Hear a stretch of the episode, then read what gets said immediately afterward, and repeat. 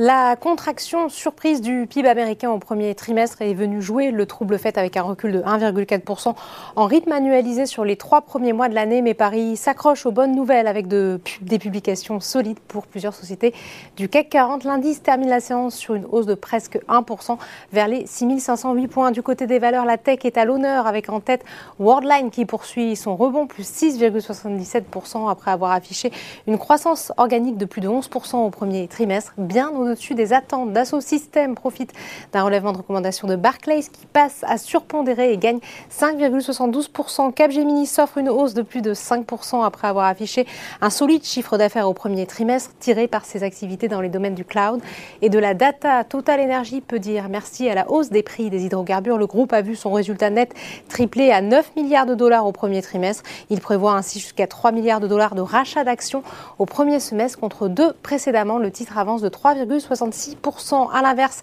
Unibail Rodamco Westfield recule de 4,54%, plus forte baisse de l'indice. Si la foncière commerciale affiche un chiffre d'affaires en hausse de 34% au premier trimestre, il dit surveiller de très près l'impact potentiel de la situation économique et géopolitique sur ses activités. Sur le SBF 120, l'info du jour, c'est bien sûr le décollage d'Albioma après l'annonce par le fonds d'investissement américain KKR d'un projet d'offre publique d'achat amical sur le producteur d'énergie renouvelable. En forte hausse aussi Soitec qui a réalisé des ventes records au quatrième trimestre de l'exercice achevé fin mars.